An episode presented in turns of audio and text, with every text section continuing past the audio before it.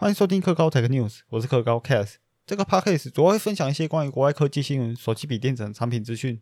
那今天想说的是关于 IoT Inspector 本周有公布说，瑞昱的一款无线装置芯片有十多项漏洞。那骇客可能可以透过这个漏洞取得你镜头的权限，或者是你电脑本身的档案，或者是一些资料、密码什么的，可能会被盗取。所以瑞昱也在八月十六号公布了一项更新档，可以让你去安装。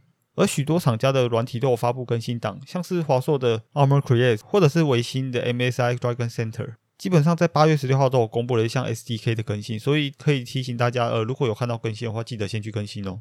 而接下来我会说为什么我会发现这个新闻。其实台湾很少看到关于这件事情的报道，而且我也是在八月二十四号才发现说八月十六号这个新闻。后来我去打开 Armor Create，发现里面真的有八月十六号发布一项更新。可能有一些人在拿到新电脑的时候，都会先进去系统里面，把进阶系统设定里面的远端协助关闭。接下来可能就是看一下档案总管里面的网络有没有多出一些不知名的装置。而看到网络中有多了一个无线度游戏，我就去查一下这个无线度游戏的型号，发现说它刚好在前几天就有这个新闻出来。而我那时候看到，呃，Armor Crate 里面刚好多了一个 SDK 需要更新，然后查一下对比一下时间，发现真的是在八月十六号，就是当天那个 SDK 更新档。但可能有些人知道，就是 Armor Creator 或者是 MSI Dragon Center 里面常常会有一些问题、小 bug。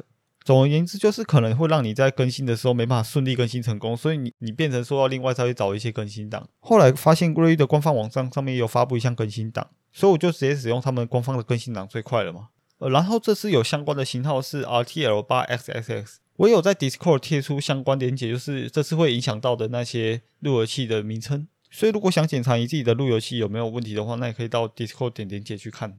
而且，这次受影响的厂商是还蛮多的，像是 LG、华硕或者是维新这些大厂都有受到影响。一般新闻都会报道关于治安漏洞或者是各自外泄等状况比较多，所以像是这种小零件的漏洞就比较少去报道。但其实这种小零件的漏洞带来的威胁可能是比那些还要大的。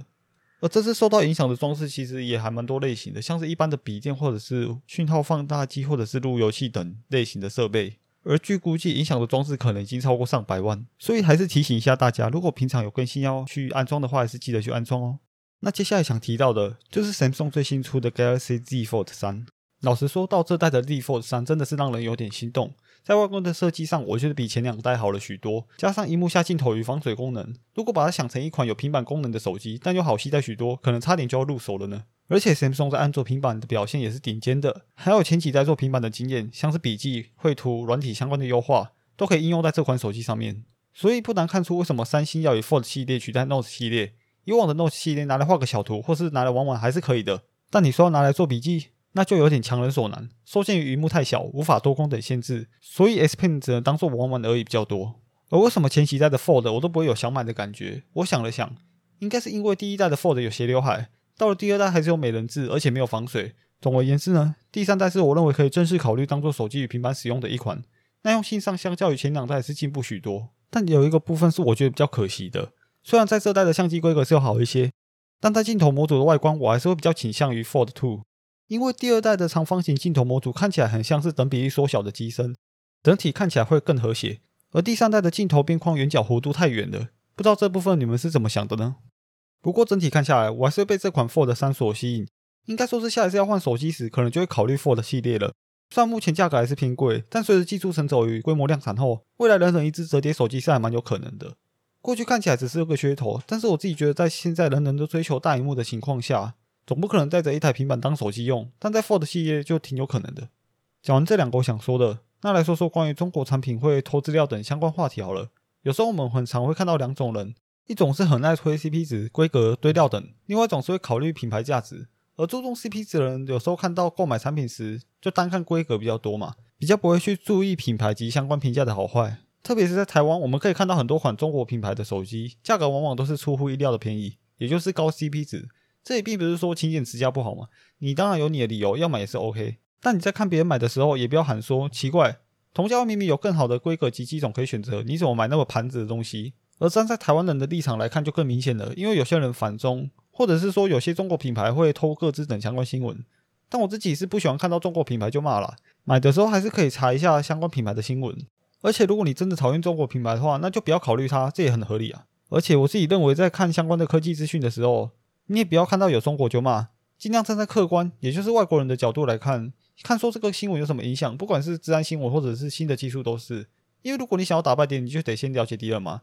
一昧的反对盲从，只会让自己被情绪左右而已。好了，拉回正题，如果是以品牌来购买产品的人，那也不错，有自己的生态圈，使用起来是挺方便的。但这类人有些，注意哦，我是说有些，就很喜欢嘴看 CP 值规格买产品的人说，你们的各自都被盗光光了，干嘛还继续用？下次买这个牌子了。你看我现在用的凤梨就非常好用，用两三年都不会卡。这里我不是要帮谁讲话，但你用两三年都不会卡，是因为你付出同样更多的钱去买，耐久度就相对更高了些，这也很合理。不过有些人就是喜欢买安卓旗舰嘛，用了一两年就换一只新的，两者相较之下也不会说便宜或是贵多少。重点是别人的预算就只有到那边，然后你就要买一只更贵的手机啊？难道那些多的钱是你要帮他出吗？但那些看 CP 值的人，而且会笑别人的人，先别偷笑诶。你们叫别人买同规格更便宜的手机，那难道各自被偷你要帮他负责吗？也不会嘛。所以说每个人都有自己的考量，要买什么是自己的事。如果去向别人询问意见，别人给你某几个选择当参考，如果出了什么事，也不是别人要负责，因为最终的决定权是在你自己手上的。就像是你买之前没先做功课，到各版伸手要推荐的话。虽然你可以买到这产品，可能有好有坏，但出了问题，最终还是要自己负责。